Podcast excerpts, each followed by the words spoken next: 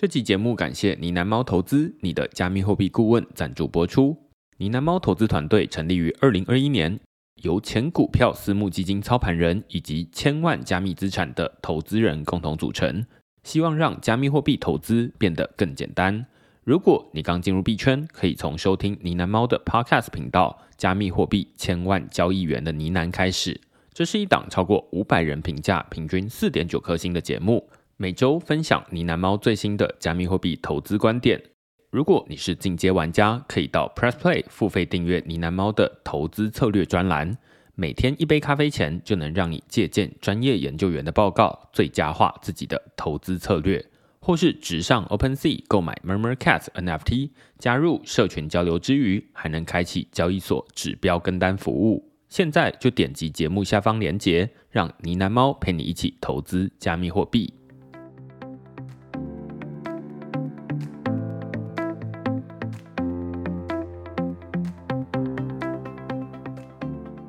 Hello，大家好，欢迎大家来到区块市的 Podcast，我是区块市的作者许明恩。那先简单介绍一下区块市哦，区块市一个礼拜会出刊三封的 email 给付费的会员，那其中一封就是你现在听到的区块市 Podcast。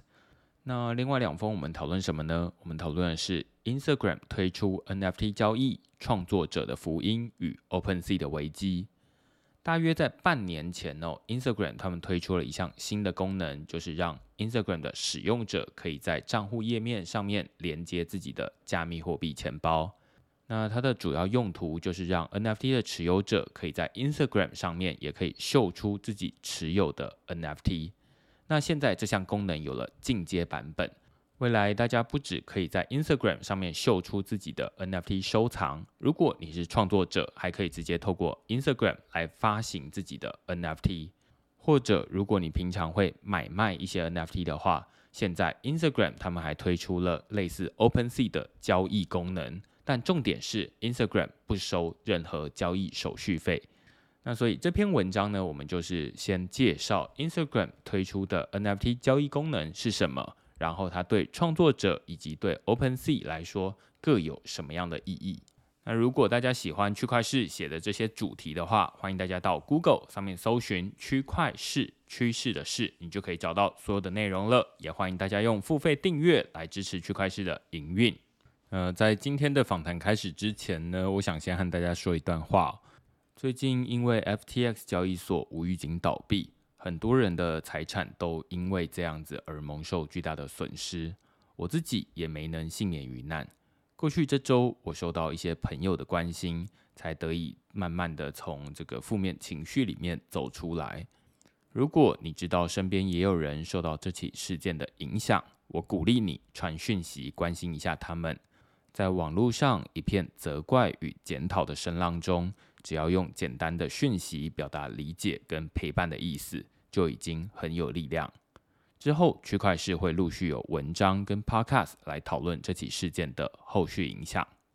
那这集的内容呢，是在十一月四号提前录制，内容讨论的是大约在一个月前在哥伦比亚举办的以太坊年度开发者大会 DevCon Six 的活动内容。我邀请这次有亲身到现场参与的 M Token 首席科学家陈场吴。来聊聊他在现场的所见所闻。那我们就进入正题。那我们今天很开心可以邀请到这个现在人在泰国的场吴来跟我们录音。那这已经是场吴不知道第几次来录音了啦。那现在场吴在 I'm Token 当首席科学家。那所以我们先请这个场吴跟大家打声招呼。嗨，大家好，我是场吴，在 I'm Token 工作。那现在人在泰国清迈。对，因为主要就是。疫情后出来散散心，走一走。对，这是你疫情之后第一次出国吗？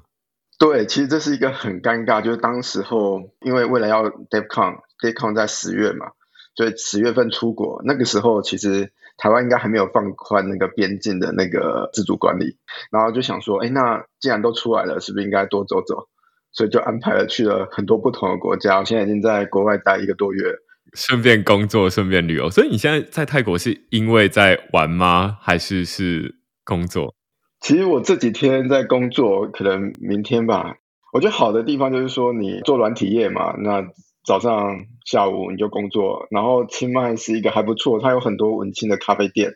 然后它的网络我自己觉得很快啦，有些咖啡店可以到三百 m 我觉得台北可能很多还没有这样的网速，这样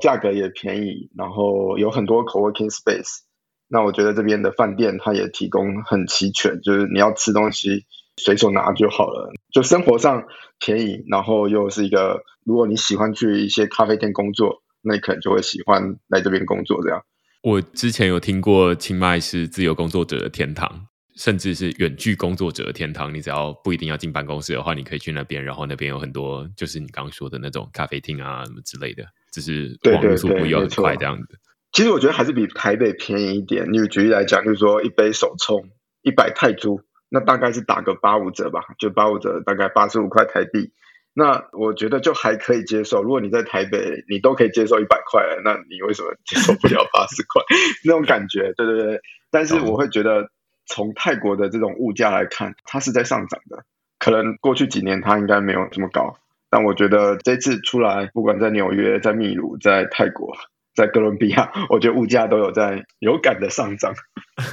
讲到这种，就是你可以远距工作，应该可以顺便征财。其实我们现在刚好在。规划新的办公室，那办公室已经在装潢了，所以说，诶，可以有更多的位置啊，例如说可能有四四五十的空间。那到时候我们可能会有一些增财的活动吧。之前我记得 IM Token 在台北有办公室吗？没有。我们是有在那个共享空间，但没有一个主要的办公室。对，懂懂懂懂懂。哇，那接下来就是要扩大规模，这样就是在大家都在裁员的时候。其实本来就一直要扩大啦，只是说我们会走的比较谨慎一点。就是说，其实你也知道，行业里面要找到有经验的人也不多嘛。因为我的团队要做的方向比较多，所以我们需要一些有经验的人。如果说我们都招一些 junior 的的话，那有时候比较麻烦，就是说，哎，你没有办法让他有经验的传承。那第二个是你也没有办法有一些比较资深的人在带领着这些 junior。那所以其实我们现在大概团队大概有十三个人在台北，那 senior 占绝大多数，可能占了八成。那我觉得就是每一个 track，就是每个方向都有一个资深的之后，你可以慢慢的去安排，就是扩张，例如说有更多的 junior，然后我们可以来做一些指导啊，或者什么。那之前其实就是一步一步，因为我们做钱包之外，也有 layer two，也有一些密码学的东西，方向太多了，所以不像大家可能都集中在一个题目嘛。对，像合约开发我们也碰。对，大家可以听得出来，就是为什么场务出镜率会这么高，其中一个原因就是因为它手背范围很广。然后它手背范围很广，其中一个原因就是因为它的工作范围很广的。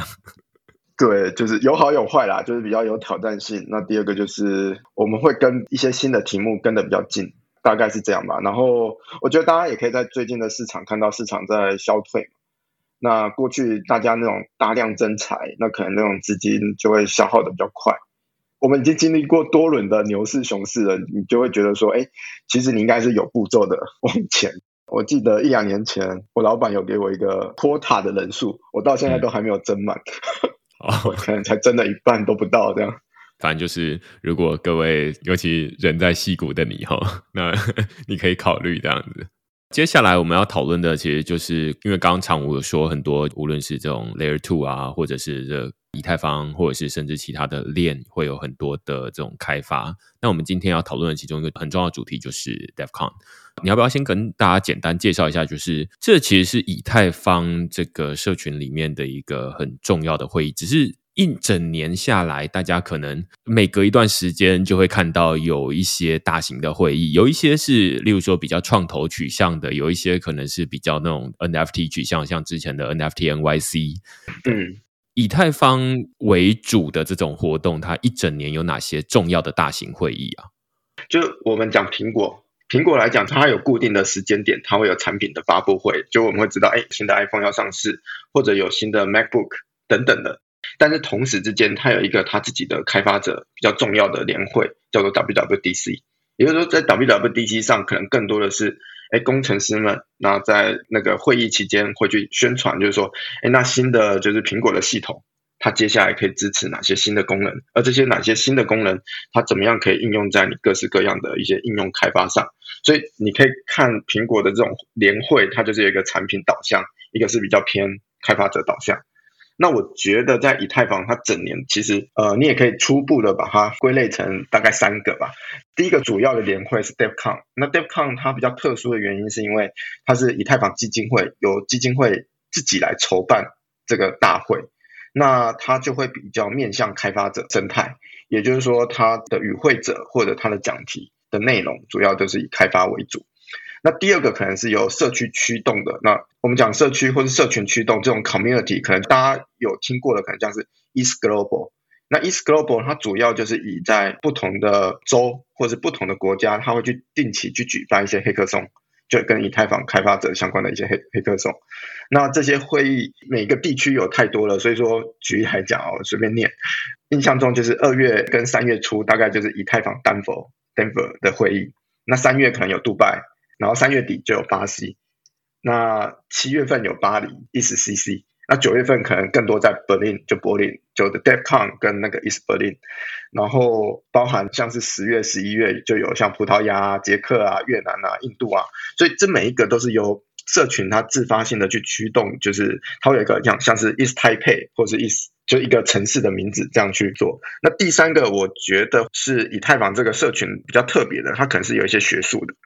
就像 Berkeley 有一个叫 CECC 嘛，那另外像 Stanford 也有一个 Stanford 的那个区块链的会议，那这个就比较以学术性的为主，也就是说它更多探讨的是这个协定它怎么被设计出来的，那它在学界里面大家是怎么样去研究与分析这个东西，那当然它跟开发者还是会有一些接近，可是它更多是更理论派的。好，那第四类，我觉得就是跟以太坊就不一定那么有相关的。我先归类在第四类，就是可能就像刚刚明恩提到的，有很多在亚洲啊，或者在美国，比如说 NFT 相关的，或者像最近在新加坡有一个那个 Token 二零四九，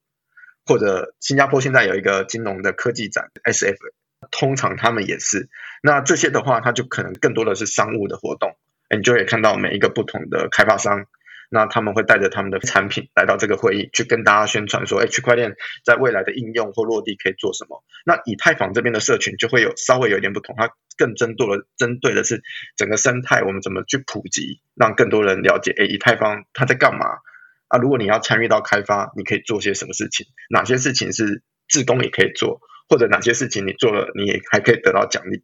对，那 DevCon 等等的，大概是以这样的类型。了解，所以可以说，DevCon 它是一个，如果用苹果的这种年度活动的话，它可能比较像是 WWDC 这种开发者大会。对。我觉得类比来讲，这样可能会更接近一点，但是它不一定那么清楚。对，对，对，对。另外还有三种类，一种类是比较像是各个城市举办的黑客松，或者是各个国家啦。像你刚举 ETHCC，我就记得之前有一阵子啊，就是其实他们这这些活动，它不一定只有黑客松，它可能也有一些这种讲座啊等等的，然后他们都会上传到 YouTube 上面去。那大家没有看过，其实是算蛮正常，因为其实过去这几年，即便是币圈牛市的时候。也就是大家比较关心的时候，这些影片其实，例如说单一个观看次数大概都是几百这样子，或者是有时候比较惨，可能是几十。那这都算蛮正常的，就是大家比较像是啊去现场参加这些活动，然后因为它可能有一些是比较技术等等的东西，所以不一定那么多人会想要去看它啦。那第三类这种学术，我就比较少看到。可能是因为它，例如说台湾没有大学 专门在讨论，就是专门在办这种东西。然后至少之前有看过那种 Stanford 或者是呃 MIT，他们可能呃偶尔会办一些这种活动这样子。那最后一个可能是大家最熟悉啊，就是 Token 二零四九啊，或者是 NFT NYC 这种名字可能。每一个城市他们都可以自己办啊，例如说办在纽约，它就会叫 NYC。那呃年底好像他们还要办一个有台湾的一群人，他们想要办 NFT 台配，所以这种都是你可以自己有点自发性的，但是他们的活动就会比较不像是刚刚前面我们最一开始提到 DevCon 它的目的或者它的宗旨，比较像是围绕在以太坊这个社群 Token 二零四九或者是 NFT 这种呃活动，或者是其他更多的商务活动啊，这边就。不知道到底怎么举例起，就是一大堆。那他们就是可能会有呃很多不同的链，然后会有很多不同的应用。但是，即便刚刚我们分类这四类，如果我们要跟这种大家最熟悉的这种苹果发表会来类比的话，它其实是比较没有那种像苹果产品发表会，例如说啊什么春季发表会啊，或者是秋季发表会啊等等，然后固定时间会发表 iPhone 或者是 iPad 等等的产品。以以太坊为中心的这样一个社群，它比较没有这样的一个产品发表会的感觉，对不对？对，因为更多的是每一个 project 吧，他们自己大家在做些什么。对，因为它并不并不是一个公司嘛，就以苹果来讲，它是一个公司，它可以有自己的产品的路线图。可是以整个以太坊社群来讲，它比较像是围绕着这个协议，那可以大家做出什么东西来？那在整个生态里面，大家各自扮演什么角色？那提到这边，我也顺便宣传一下，十二月的十二号到十二月的十七号，在台北有一个区块链周。那像这个的话，就是各式各样跟区块链相关的议题。它可能也都会环绕，诶，比如说 NFT 啊，不同的链，DeFi 或者是其他做安全开发的，就是它的讲题可能会更广一点，对，嗯嗯，对。那我觉得在台北，如果大家有兴趣，就是可以参加这样。对对对对对，所以这大概就是给大家参考。然后绝大多数很多的活动大概都办在国外，那所以像待会我们要讨论的 DevCon 六，它其实是办在这个。哥伦比亚，我觉得刚刚在说这种会议啦，它就比较像是软体跟硬体的差别。例如说，你刚刚说公司跟社群的差别，感觉也像是，就是硬体它感觉好像会比较一个清楚的路线图，然后但是这种。反正就是以太坊基金会，他们主导以太坊的协协议或者协定的开发，protocol 的开发。但是大家要在上面建立哪些应用，这其实是每一间公司或者是每一个开发者他自己可以去决定。那他开发完之后，他可能也会想要办一个产品发表会，但是他就没有办法像是苹果我这样这么盛大，说啊，那大家都在这边举办。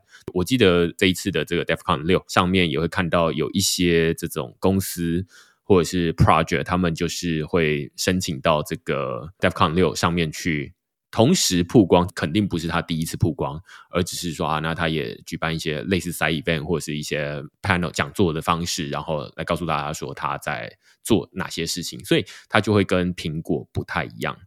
那这边我们就直接进到这个 DevCon 六好了，DevCon 六这次是在哥伦比亚的波哥大这个城市举办，对不对？对。你怎么去哥伦比亚？你是从美国转机，然后到那边去，对不对？对对对对对。那因为第一次到呃南美洲这样，所以说那个时间会有时差嘛，所以我那时候是先到纽约待一周，然后再到哥伦比亚。因为为了让自己先提前适应，就是说，哎，在当地比比较不会说我们今天去参加一个大型的会议。那你每天在听讲座，但你累得要死，还在那边打瞌睡那种感觉。我不知道大家对哥伦比亚有什么印象，但是大家应该可以在那个就是 Netflix 上面什么这种各种毒枭的电影上面会看到哥伦比亚就是一个感觉充满犯罪，然后感觉很危险的城市。我不知道你在那边有没有遇到什么样的类似这样的状况。我觉得可以先说 DevCon 六在哥伦比亚举办这件事情。DevCon 开始前，我觉得在整个网络上是有在发酵的。所谓发酵指的就是说，蛮多的开发者甚至一些公司都在考虑说，哎，我们要不要去这次的 Decon 六？因为等于这个是一个以太坊最盛大的年会。可是照理讲，应该大家都要去嘛？那为什么大家还会说，哎，特地去写文章说，哎，或者在推特上写，哎，我我们觉得它有点危险。那为什么 Decon 六要选在这？我我我不敢去，等等之类的。其实我一开始也会有这种疑虑，就是说。因为一开始在推特上会看到蛮多文章的，他会告诉你说，你到波哥大、到哥伦比亚之后，你应该做哪些保护措施。例如说，他会告诉你说，最好在你的口袋里面有手机绳，你的手机是跟绳子挂在一起的。平常每次在路上就不要把手机拿出来，你可能会突然间被抢，等等的，或又或者是你不要太晚走在就没有人的街道上。那那当然，那个这个这就是等等之类的，就是会提到蛮多有关风险的东西啊。甚至于包含说，哎，不要带冷钱包，连钱包都不要带出去，或者是你的钱包是不是应该先想好移到哪个地方，或者是哎给一个假的等等之类的。我有很多人在探讨这些东西。不过我这次去，我是有看到或有遇到呃一些类似的，但是我觉得没有想象中这么夸张。那第一个就是说，呃，我第一天的时候，这是我同事遇到的，他就在等红绿灯的当下。前面有一个女生，应该也是开发者，因为大家都是往同一个会场前进啊，就在会场对面的红绿灯，然后这个女生就在划手机，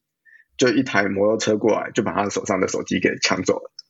那发生这件事情一开始，我会觉得说，哎，这不就是哎跟那个之前网络上写的很像嘛，就是会有抢劫这件事情。但其实我觉得后面是更比较酷的，就是有另外一台机车就骑过来了。然后问这个女生说：“你要不要上我的车？我带你去追你被抢走的手机。”我不晓得这是第二次，然后再去抢另外，就是除了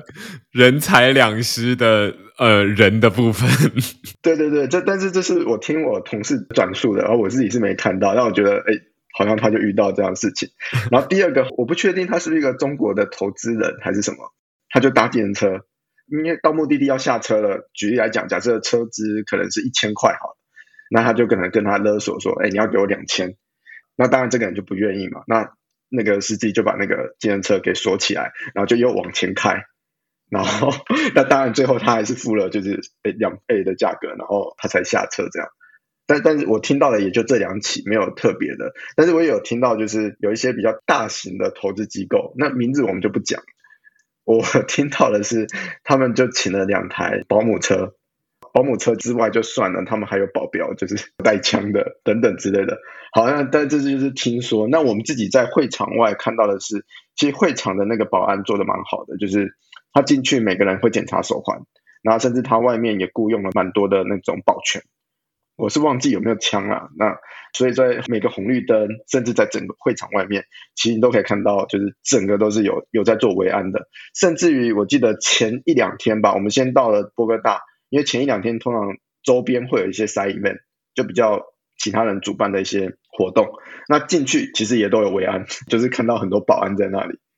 所以我觉得印象还蛮深刻，但是没有我想象中这么的可怕。因为我自己觉得搭建车或什么好像也没遇到什么特别，当然我们可能都是搭 Uber，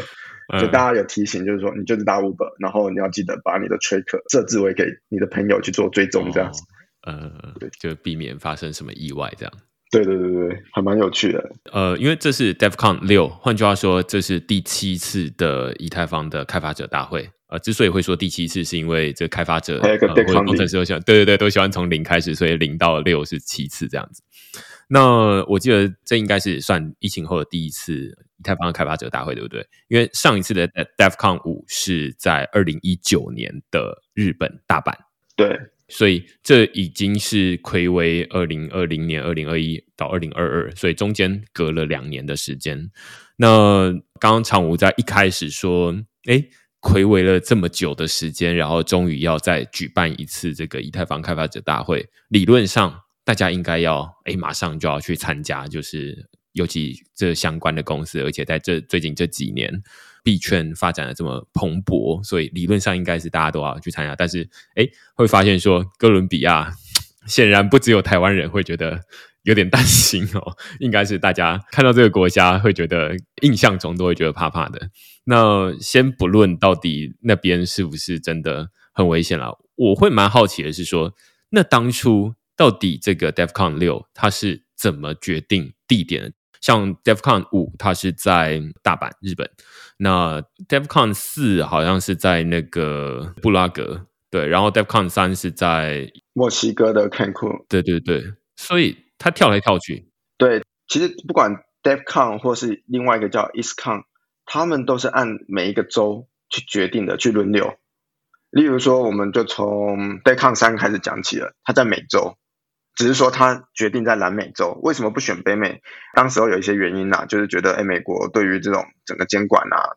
然后另外就是美国是一个比较已开发的国家。那当我们在谈金融普惠的时候，那当然应该要往更多未开发的地方去，而不是往北美。所以北美跟加拿大就是一开始就被撇除掉一开始的选择啊，所以说以南美为主。那你在接下来在欧洲，然后接下来在亚洲的日本，然后接下来又回到。美洲，那这一次就在波哥大，那只是因为中间停了两年，所以说哥伦比亚其实是上一次就决定了。那至于怎么决定的，其实是因为以太坊基金会里面有一个 DevCon 的小组，那小组的那个呃 leader 他会有一些职工或者是一些呃内部的一些员工，他们会去选择在不同城市呃不同国家不同城市，他们会去做场刊。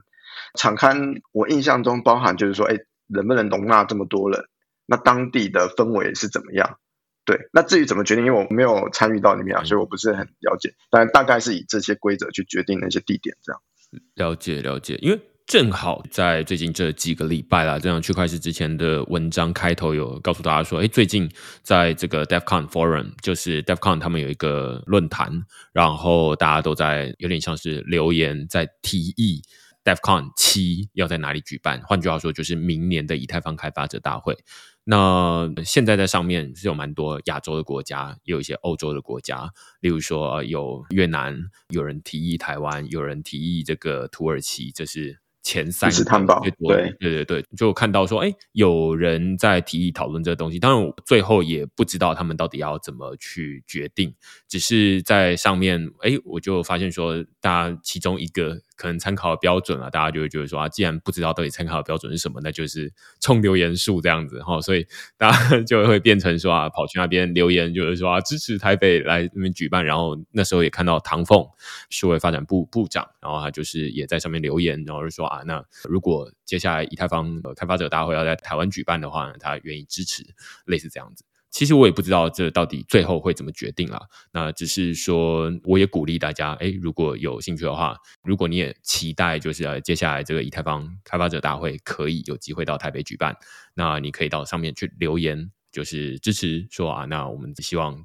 二零二三年的以太坊开发者大会可以到台北举办这样子。嗯，对啊。那如果你要用留言数来比的话，现在我刚打开来看了，就是牙庄一百七十一则留言。这台北一百六十九，第二名这样子，差两对差两个，所以就是这是大家可以马上做的事情，就是可以帮忙留言这样子。对，虽然不确定今年会不会像之前一样是每个州去轮流，照理说应该在欧洲啦。那我觉得大家还是可以去试试看，因为我觉得 e o n 在这几年这一两年的会议有在做调整，他们有一个叫 DIP。就跟我们在讲以太坊的那个协议的那个 protocol EIP 很像哦，有看到啊。对，所以你是可以提议 DIP 这样的方式去做一个有点像是提案。你看这个提案可能是说，哎，以后的 DevCon 可不可以不要用选出来的，都可以试试看。对啊，我们有几个朋友也是希望说，我们听到刚刚讲了有 East 坦堡，或是 Lisbon，或者是丹佛、San Francisco、East Miami 等等的。那其实我们一直都没有 East Taipei。不管明年到底会不会在台湾举办，其实我们是不是应该也要来弄一个类似这样的一个 East Taipei 的活动？那现在就有几个朋友，他们也在思考这件事情。那如果可行的话，我们也希望计划在明年 Q two 的时候吧，可能会想要弄一个 East Taipei 这样。对啊，因为像这种活动啊，就是它其实包含呃，像这种以太坊，它是呃以这种 DevCon 为主，或者是呃像刚刚前面在讨论的四大分类啦。那呃我们在上一集在讨论这种 DA 零、DA zero 的时候，呃那一集的来宾啦，就是 Noah，他也说，哎，那他希望可以在明年或者是接下来几年把 IPFS 的活动叫 Funding the Commons，就是呃主要讨论公共财的。活动，嗯，本来在纽约举办，然后他也希望要把它带到台湾来，所以呃，大家都会其实是会希望说把这些活动带来。台湾的其中一个原因是因为过去他可能就是在纽约举办，例如说 Funding the Commons，他就是跟这个 NFT NYC 一起举办。那当然，其中一部分的原因是因为想要蹭热度了，就是大家都会去 NFT NYC。但是你说你要举办一个 Funding the Commons，NFT NYC 大家会觉得比较有兴趣，因为钱跟这种机会比较有关系。那但是如果要讨论这种公共财的议题的话，大家感觉好像比较冷，所以它就会有点像是附着在那个旁边。但是呃，其实如果大家展现出哎对这种东西。有兴趣的意志的兴趣的话，这是呃有机会，到时候就是哎直接到台湾来举办。那当全球对这个主题有兴趣的人都飞到这边来，那台湾相对在不同的 project 或者是呃的能见度都会比较高一点了。对，这边这边我觉得我们可以呼吁一下政府啊，就是说，其实这些活动啊，它之所以过去不选择在台北办，其中一个很大原因，就是因为不是所有人都可以进到台湾的。签证上会有问题，那为什么其他活动会选择在其他一些地点？是因为，哎，这些签证他可能顶多就是去申请签证，但他可能不是，哎，谁谁谁，例如说你有中国籍，你就不能进来台湾。对，所以说可能会有一些因素是包含在这里面的。所以说，如果这些会议的活动要能够更公开一点，其实应该要思考是说，我们怎么让与会者能够方便的参与到这些活动。嗯，对，所以这其实就是有点像是刚刚我们在讨论 DevCon 开头，就他所知，那大家就是会有一个小组，然后他们就衡量出来这里有没有足够大的场地举办啊，或者是到底大家方不方便参与啊？如果你呃举办一个 DevCon 七或者是 DevCon 不知道多少，但是呃，实际上能参与的人就是哎，大家都被挡在海关外面这样子，那这样他举办也就是不太有意义这样子。对，像之前美国可能就会觉得，哎，像伊朗，那伊朗也有开发者啊，那不能因为他办在美国他就进不来。同样的因素，同样原因。然后另外，我觉得这次在 DevCon 里面也有那个，就是负责 DevCon 的组长，他其实有提到，这次选择在哥伦比亚，他也知道网上有一堆的这种评论，然后为什么要选择在这么危险的地方？但后来我觉得他给的理由，我觉得蛮好的，就是说，我们总是去思考，我们要把会议办在已开发的国家，那当然这比较好，比较舒适嘛。你你有好的饭店，你有好的场地，你有好的人才，可是。我们今天在做的事情是一个面向社群，或是一个 open source 的这样的一个活动。那其实这不应该是受限于因为不同的政治或者不同的限制，导致了这些人没办法接触到这些事情。那他认为在南美洲，其实对于金融的这种需求，其实是更需要普及的。就像我们自己这这一次看到，例如说像阿根廷或者像巴西。还有包含秘鲁以及这次的南波哥大，我觉得跟他们的这种年轻人聊天的时候，会发现，哇，跟台湾的这种年轻人完全不一样。在台湾，你你我们去思考，就是说我要去跟别人推广一个以太坊，他通常会问你什么？哎，这东西可不可以买？它值不值得投资？因为对你来讲那是金融商品，那对他来讲那是他生活里面的必需品。也就是说，这东西让我免除了，哎，我赚的工资。光是因为税收，因为银行的汇兑，我就会被我的国家跟被我们的银行给磕了。例如说百分之四十，我印象中好像是，就是你等于你赚的钱就只只剩下六折，它等于是国家就是抢他们的钱嘛。那当然他们就会选择以美金稳定币。我需要用钱的时候，我印象中他们提到两个他们常用的交易所，一个是币安，一个是那个 KuCoin。南美洲的人，他们就用这两个，然后也包含像他们当地有一个叫 Lemon Card，就有点像我们在用 Crypto.com 的那张卡，他们会有他们自己那边的，那他们觉得，哎，这样对他们来讲，从薪资以及从汇率上面来讲，他们比较不会受到通膨或者受到政府对于他们这种金融管制的这些影响，这样。对对对。非常有趣哦，就是这跟我们上一集也是蛮呼应的，就是我们在讨论，就是说啊，现在加密货币或者是 NFT 等等的，这对于大家来说，感觉好像都是没什么关系，或者是 DeFi，或者是这种呃什么元宇宙等等的，都会觉得说这些东西跟自己没什么关系。其中一个很重要原因就在于说它没有使用场景。但是这个没有使用场景，对于台湾人来说是这样。但是如果你把你自己移动到其他的国家，例如说这种未开发国家、开发中国家，你就会发现这些加密货币它不是一个用来投资的东西，它是有实际使用场景，而且你马上就会意识到，哦，这就是我的使用需求，就是我维持生活的一个很重要的方法。如果我不把领到的钱马上换成其他的加密货币的话，那它可能会因为通膨的关系，它可能会因为税收的关系，它可能会因为其他抢劫的关系就会不见了。那这就是在他们那边的一个物理的使用场景。那对于台湾人来说，我们可能就要变成说啊，我们因为金融很方便，所以我们好像没有这样的使用场景，我们就会去。有两种方法走，一种就会说啊，那我们来看它能不能投资，它能不能赚钱，它是一个好的、划算的投资，这是一个。另外一个就会说啊，那我们往数租、数租这种数位世界，就会说啊，那未来元宇宙啊，啊，或者是这个 Vitalik 他之前写的一篇文章 Decentralized Society，或者是那个 Balaji 他之前写了一篇呃这个书叫做 Network State，都是在讨论这些东西，就是。你未来加密货币 NFT 它就可以用到这种数位场景里面去。那你现在在物理世界，你都会觉得说这些东西很废，然后好像没什么用。最一开始大家在说比特币的时候，都会说啊，那它好像没什么用。然后或者是后来大家说啊，那它可以换成钱。那现在你可以说啊，这些东西加密货币它可以在。Network State，或者是它可以在 Decentralized Society 上面使用，类似这样子。那但是在世界的另外一端，他们其实是在日常生活中就需要用这些东西。你刚举其中一个例子，像刚刚说 Lemon Card，它就是很有代表性的例子啊，就是你马上要把这些钱，你把你手上工资领到的这些法定货币。在不同的国家的法定货币，马上把它换成呃，以 Crypto.com 为例好了，你把它换成这个 Atom 代币，或者是把它换成比特币等等的东西，换完了之后，你再把它储值进这个呃卡里面，你就可以用来做消费。那对于台湾人来说，这感觉很脱脱裤子放屁啊！大家都会觉得说，这除了你可以领到这 CRO。币这种两趴或者是一趴左右的这种消费回馈之外，好像没什么屁用。但是呃，你把它换到另外一个场景里面去，你就会觉得说啊，这些就是你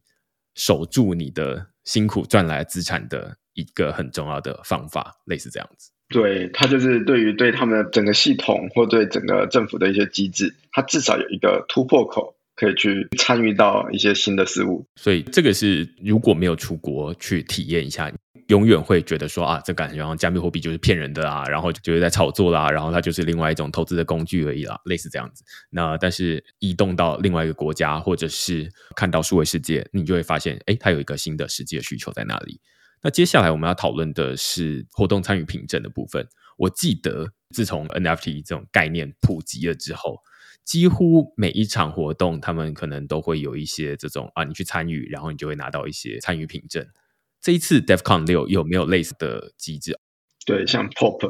Pop App 或者 Pop，我记得他最一开始好像是在以太坊基金会工作的人叫 Piper Marion，然后他就是现在可能是 DevCon 零还是 DevCon 一，反正在上海举办的那一次，然后他就是用 ERC 二十的方式来发，发完了之后呢，有点像是你见到他，你就可以跟他领一个，或者是他好像用一个什么 email 的方式，反正就是你要用数位方。也是类似，他要面对面验证，知道了之后，然后他再发一个给你。当然，那那时候还不是一个 NFT，而是一个代币。但是在大家还没有那么多在讨论这种 ERC 七二一，甚至这种东西都还没有出来的时候，那这就是一个很好的方法，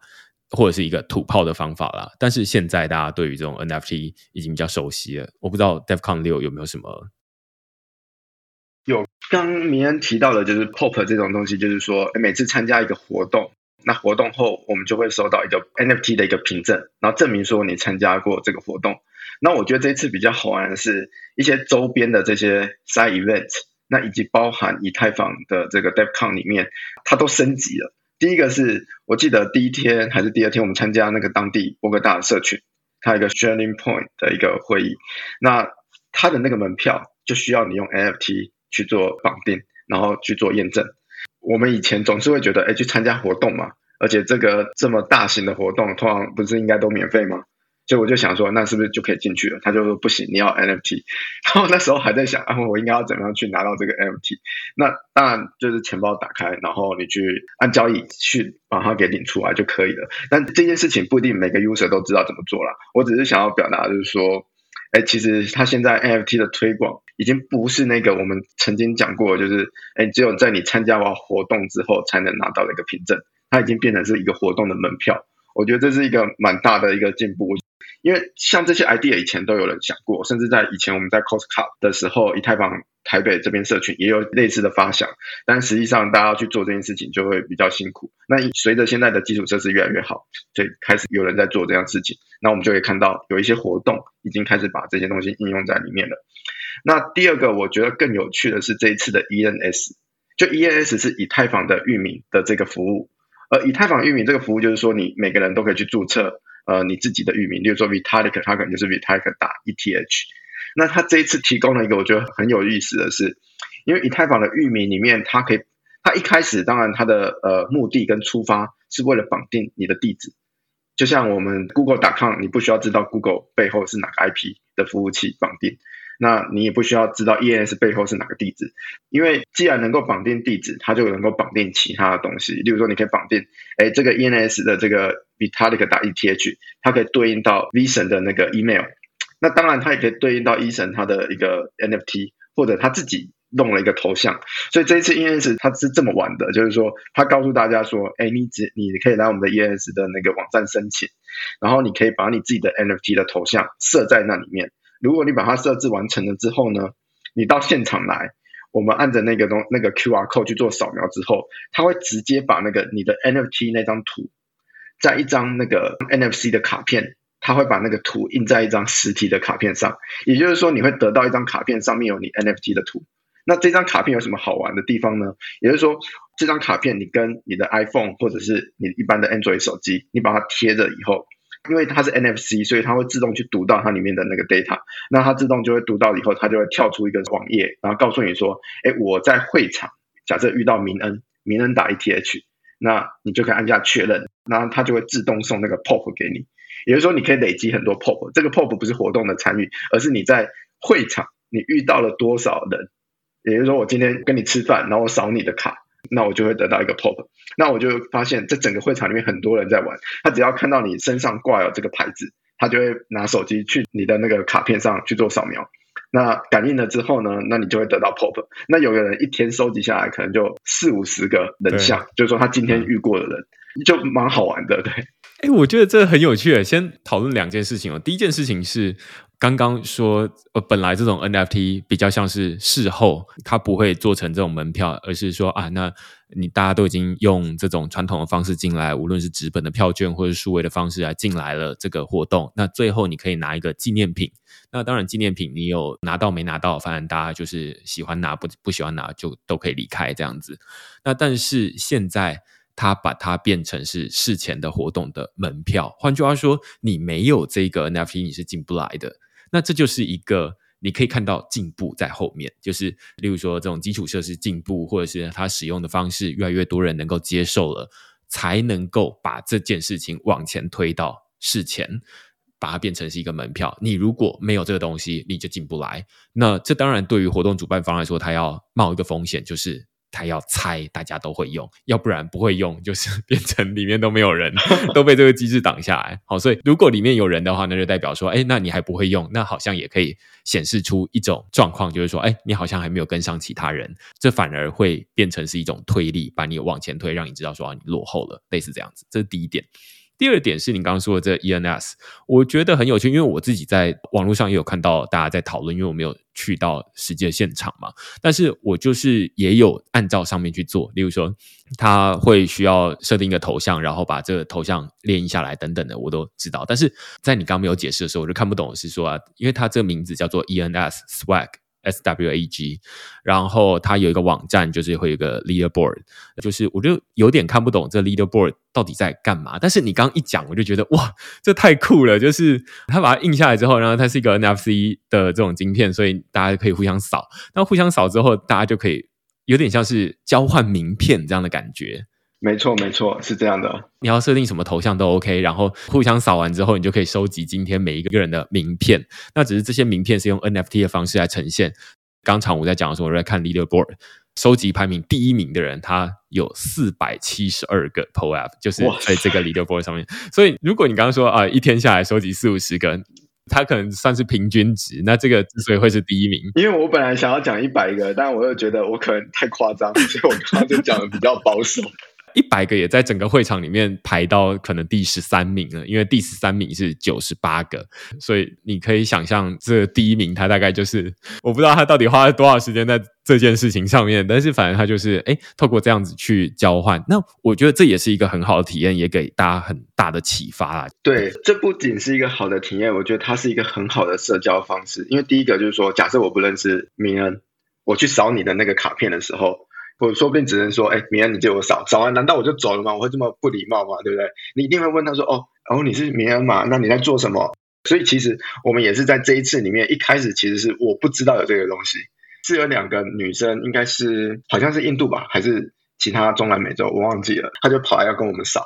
然后他知道我们是台北来，他就跟我们提到说，哎，他很期待 East Taipei 等等之类的，但是他就告诉我们有这件事情。所以大家其实是会交流的，他不是说，哎，我今天去扫这个东西，好像只是做一个闯关，对，收集名片完我就走了，对，对，哎，我觉得这超级有趣，因为我之所以会对这个题目，或者是刚刚常武在说这个东西这么有感，是因为呃，我之前在区块链有写过一篇文章，然后就是教大家就是怎么用 PO App 做自己的名片。呃，我其实用很土炮的方式，就是上传一个自己的头像，就是虚拟的头像，然后在上面呃写了一些基本的介绍，然后就是说，那你可以透过寄 email 的方式来传给我。但是这个流程非常的困难，我自己呃，我记得我那时候可能印一百张还两百张，反正就是想要模拟这种实际的纸本的名片，反正就是大家不是都印一盒嘛，一盒就一百张嘛，那我就把它印一百张或两百张，反正就两盒。到现在我都没有办法发完。最主要原因是因为我如果要做这件事情，第一个以前我就想说啊，那这样可以杀杀时间啊，反正我也不是很喜欢社交。然后就是他如果有人来找我讲话的话，那我就跟他说，哎，那来来来，我给就是发这个 PO 名片给你，这样，那我们可以杀掉这个可能五分钟的时间这样子。那但是我实际在操作的时候就会发现说，第一个对方。呃，我通常要发，可能对方不一定是这个币圈里面的人啊，这当然跟活动的场域有关系，所以他可能要先从安装钱包开始，那整个流程不是五分钟，那可能拖到二十分钟去，那就是从安装钱包，然后到我要怎么给他，就是我觉得我已经把这件事情做的很简单，PO App 他们当然也把这个流程做的算简单，就是你扫一个 QR code，然后他就可以呃先输入 email 把这个 PO App 给 reserve，就是保留。下来，然后之后他再去领取。但是我猜，如果我照这么做的话，绝大多数人大概就是 reserve，然后就没有领取了，因为就是离开就结束了。对，所以刚刚在讲说，哦哇，那它就可以直接变成一个 NFC 的这种感应，然后就是感应完之后，你就可以领到，而且你只要去 ENS 上面绑定，这完全就是很 Web Three 的体验，然后又把这个很舒的体验做到很流畅，这是我觉得太厉害。它是一张卡片嘛，那卡片对大家来讲是熟悉的，然后 NFC 就像悠游卡，你去做感应，这个体验也是熟悉的，所以对你来讲，你只是用 NFC 在手机上做感应之后，它就直接跳出浏览页，然后会到那个 Pop 的那个网站，然后你输入地址，那你就可以得到这个东西，所以它的体验完全不需要你打开任何加密货币的钱包。那你有兴趣的人可能就问说，哎，我刚刚扫的那一堆东西，他们去哪里了？也许。后后面你再去装钱包，但前面当然你会需要有一个地址啊，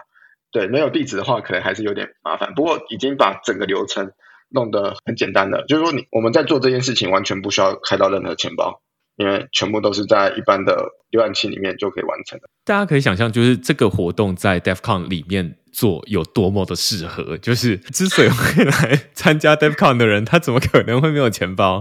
没错。对啊，就是做这件事情，就是哇，可以想象在那里面多好玩了。所以回头来看，就是今天访场无之前，我就是看到说啊，有这样的活动，然后感觉好像也感觉不出来它有多么的有趣，就是有看到一些报道，但是都感觉不出来。但是今天哎，场屋讲完之后，我就觉得说哇。那这感觉应该要把同样的这套模式用到之后，例如说啊，有这种以太坊在台北的活动啊，或者是其他加密货币的活动，它都应该要变成这样子。所以当时候我们在现场就跟那时候宣婷也在吧，就服务 Compo 的创办人，还有那志成也在，我们就说，哎，是不是应该把这台机器进过来？因为它整个硬体跟它整个这些东西是 Open Source 的，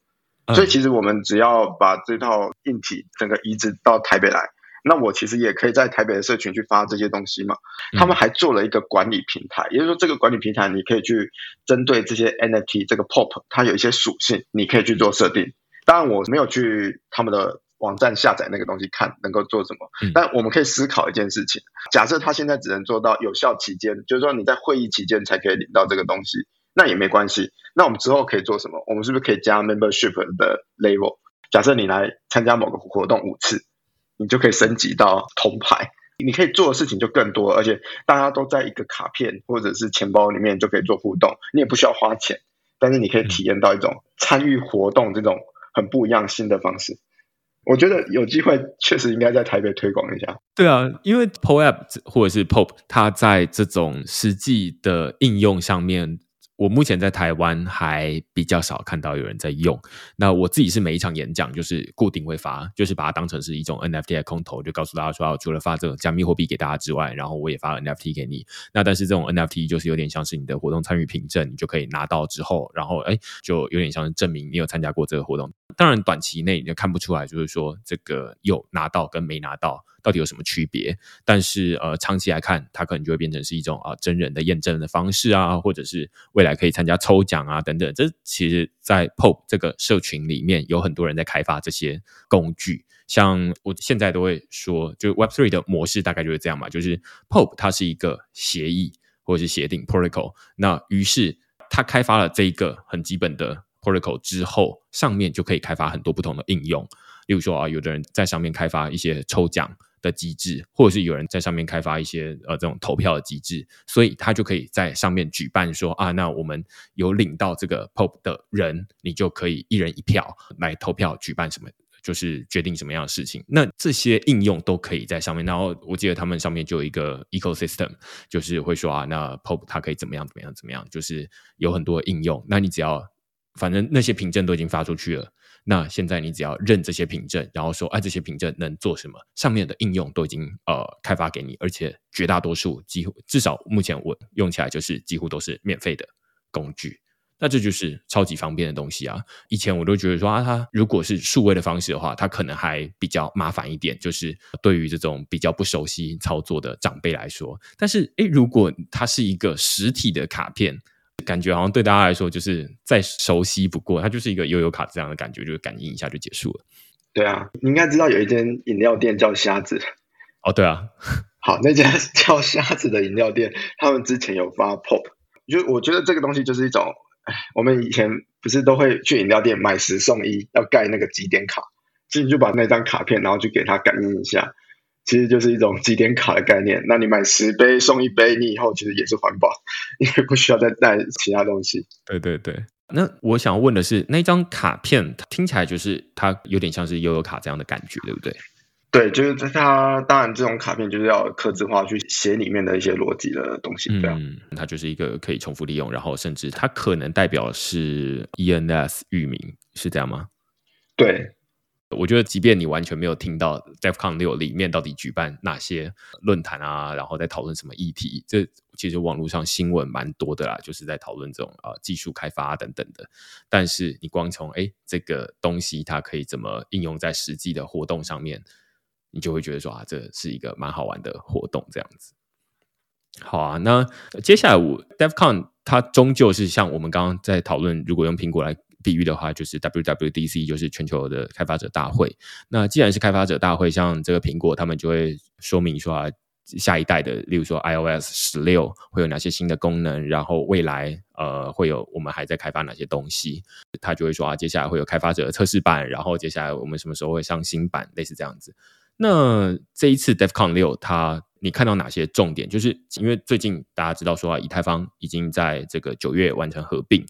那从合并结束之后，我自己的观察就会觉得说，以太坊的这些，例如说关于以太坊未来发展的蓝图的讨论，好像就停留在那一次的合并结束之后，我在网络上看不到那种呃大家比较看得懂的讨论。好像比较多都是呃，例如说，就是讨论都蛮发散的。有人在讨论，例如说 ZK 零知识证明；有人在讨论这个 MEV；有人在讨论 Layer Two；有人在讨论这种呃抗审查的问题，就是最近的这种 Tornado Cash 的审查的问题。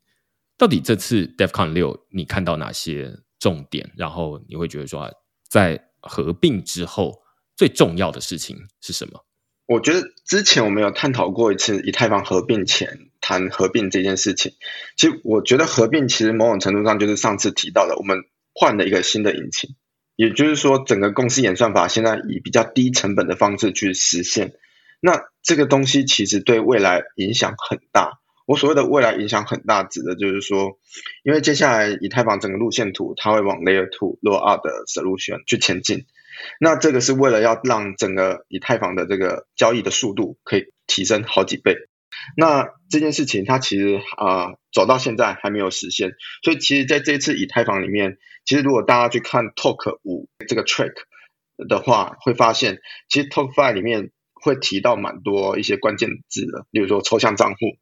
或者像是 Vocal Tree，或者是 Like Client。或者是 PPS 等等的，它其实都在谈论的，就是说，在整个下一代的以太坊的生态系统里面，这些升级它接下来对应到的会是影响到哪些？那我觉得就是说，这次虽然只换了引擎，可是这个引擎它现在并没有真正去能够处理，就是交易变得更快，所以下一代的以太坊路线图应该是为了整个我们讲 Ben Sharding 去做准备。因为这是为了要把资料层给扩得更大，那这样的话，我们可以容纳更多的交易，那交易的速度才会更快。而这东西一旦落地了之后，其实你就可以想成是整个以太坊的频宽变大了，频宽变大就可以做很多事情。从网络上面的观点就是说，以前我们在只有拨接的时代，我不会去想象我有 YouTube、有 Netflix 这样的东西。但是如果我们今天已经有光世代，的这样的频宽，就我的网络速度，那我可以做直播啊，我我也可以看 Netflix 等等的。那同样的，其实区块链里面最为人诟病的就是它的这种交易处理速度，也就是速度达到某一个程度之后，我们才可以真正去预期那个应用的普及性。因为在这些应用都还没有办法很便宜的方式进来之前，其实整个行业里面的生态并不会扩展。所以以太坊在接下来，呃，整个。不管你看到的 talk track，就是在谈论的，我会觉得大概是这些东西，只是说这些东西它可能在不同层面，他们都有一些交互或交杂的一些实现。那我觉得可能没有办法一集就跟他解解释清楚这些，但整体来讲就会在钱包友好性上怎么样做得更友善。那这可能是抽象账户未来可以达到的。那有时候立 K 是为了隐私，那另外一点就是说。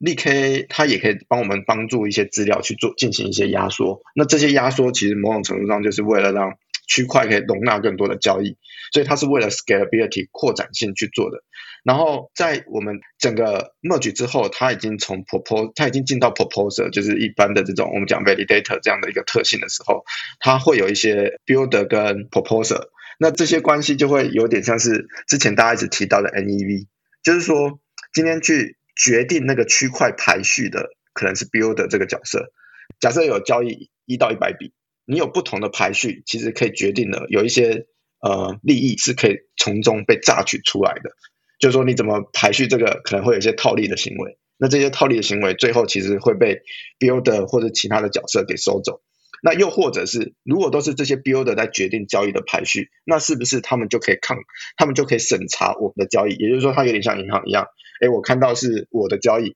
那这个 builder 就决定他不帮我送交易了，他不帮我处理交易。那我们怎么做到抗审查，以及让交易的排序更公平？那这里面我们有听到几个不同的想法，例如说开始会有人去思考，以前 NEV 都是那个利益的榨取，可能就是像 Fishbowl 跑 Fishbowl 这些人，他们拿到最终的利益。可是回过头来讲，这些利益其实是从这些交易 trader 的手上榨取出来的。那某种程度上，如果你为了要让整个生态变得更好，就很像是回馈金的概念。哎，我虽然卖你一千块的东西，那我我其实也有赚一些钱。那最后把钱当做是货物的折扣，再折回去给你。所以说就会讨论说，哎，那以后的 NEV 是不是有可能是，哎，大家会愿意把交易送给某一些 NEV，而这些 NEV 是的这些人是愿意把利益拿出来分享给当初送交易的这些平台或者是这些交易方。所以大概会有这这些这些不同的主题在探讨，对对，了解。我觉得虽然这些东西会蛮技术的，就是有点像这 WWDC 里面我们讨论一些技术的应用了。那但是大家还是可以听得出来，就是说，例如说扩展性，Layer Two 肯定是其中一个很重要的呃发展的关键。那只是 Layer Two 又有分这种什么 Optimistic Rollup 跟 ZK Rollup。那这就是为什么刚刚呃，场务在讨论 ZK，ZK 其实是零知识证明 （Zero Knowledge） 的呃缩写啦。所以 ZK 它有时候零知识证明，有时候可以用在隐私上面，有时候是用在这种呃实现可扩展性上面。那所以现在可能大家听过这种 Arbitrum 或者是 Optimism，他们是属于 Optimistic Rollup。但是呃，另外 ZK Rollup 他们最近也有这个 ZK Sync 或者是 Starkware。等等的，他们会呃跳出来，就是说啊，那他们的 Layer Two 也要准备好了，也可以，大家可以在上面部署这些智慧合约，类似这样子。那另外一部分是我之前曾经有跟畅吴提过，就是我觉得哇，最近很有兴趣的，而且是跟钱包很有关系的，就是抽象账户，呃，这叫 Account Abstraction。那这个是真的是我觉得可以改善未来 它的这种使用体验的一个很重要的技术。那而且它在以太坊上面也讨论很久。那最主要卡到现在，我记得好像最最初他们可能在二零一五年的时候就有人在提出讨论这些呃抽象账户的概念。简单来说，它就是让现在，例如说你这钱钱包里面的私钥呃弄丢了之后，其实也没关系，你的账户。也不会从此没有办法再进去，它可以用呃写智慧合约的方式来，例如说帮你换一把钥匙。那反正简单来说，就是它可以解决现在大家觉得说这种钱包太难用，然后所以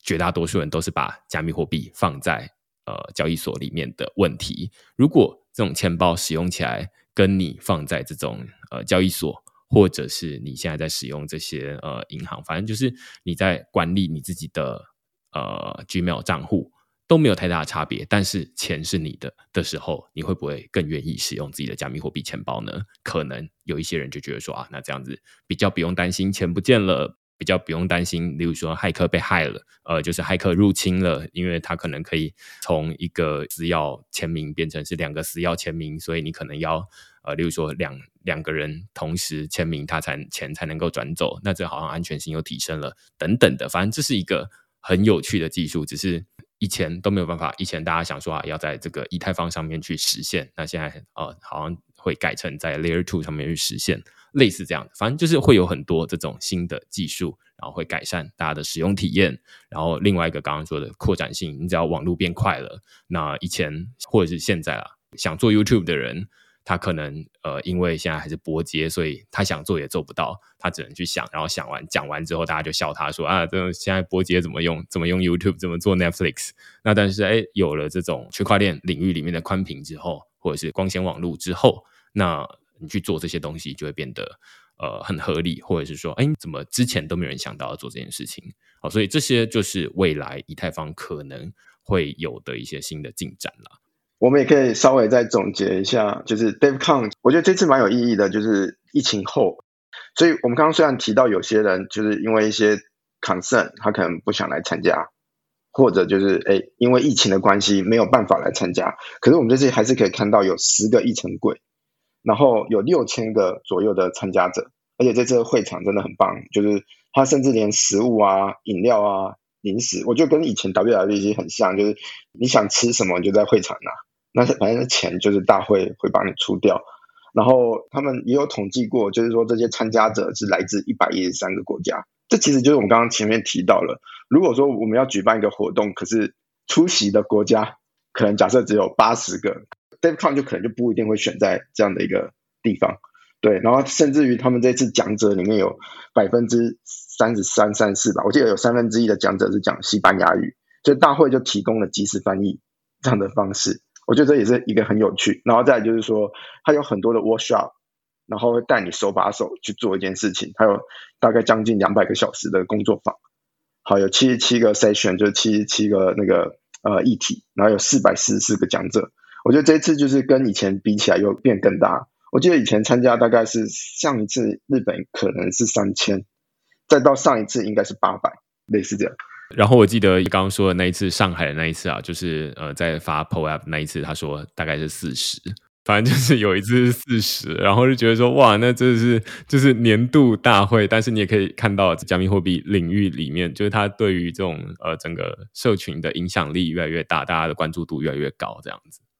对对对对对，我觉得就有机会的话，就是大家还是可以去参与。那不要觉得参与好像是只能投稿当 speaker，就是说它有一些自工的方式，所以你是可以自愿去支持或者支援某一些东西。例例如说，你可以支持那个帮忙发票啊，或是在现场做一些呃义工，可能例如说帮忙做那种转播。递麦克风，或者是做一些后后台的一些设定，其实都可以。因为我在那边遇到了蛮多，例如说，我看到有马来西亚的人，有看到印度，也有看到其他南美洲的，南美洲更多。他们这些自工其实都是哎，因为这样，然后有免费的票，但是其实他们自己本身也是开发者。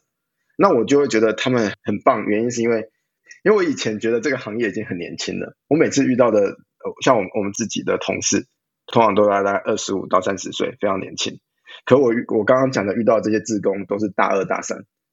他们已经在大学就已经开始在接触了。那我觉得台湾的大学生可以参考一下，就是说如果你想要进到这个世界，有时候不一定是我一定要付钱或者我做什么事情我才可以参与到，因为当自工也是一种方式，而且他不用你可以拿到免费的门票，我觉得大家都可以考虑一下。就我觉得这就是可以给大家参考啊，尤其假设未来有机会在台北举办的话，那它就是一个对大家来说实在是找不到什么理由可以说哦，你没有机会去参加，因为这无论是呃距离很近，或者是你可以不用门票，你就可以当义工的方式去接触到这些人，这就是一个很好的机会，这样子。那今天就非常感谢场吴来跟我们讨论，就是 DevCon 六啊，就分享有点像是这种这一次的心得，我觉得也蛮开眼界的。就是从无论是这个国家，然后实际上到底会遇到什么状况，跟他在现场会有哪些呃有趣的活动，这都是我们